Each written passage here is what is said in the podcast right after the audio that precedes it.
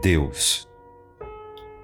Nos tempos antigos, quando a primeira brisa de fala chegou a meus lábios, subi a montanha sagrada e falei a Deus, dizendo: Mestre, eu sou teu escravo, tua vontade oculta é minha lei e eu te obedecerei para sempre e para sempre.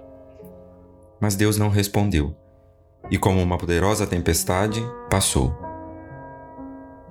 E depois de mil anos subi a montanha santa e novamente falei a Deus, dizendo: Criador, eu sou tua criatura.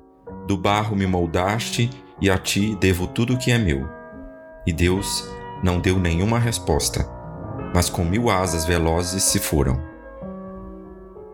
E após mil anos subi a montanha santa e falei novamente a Deus, dizendo: Pai, eu sou teu filho.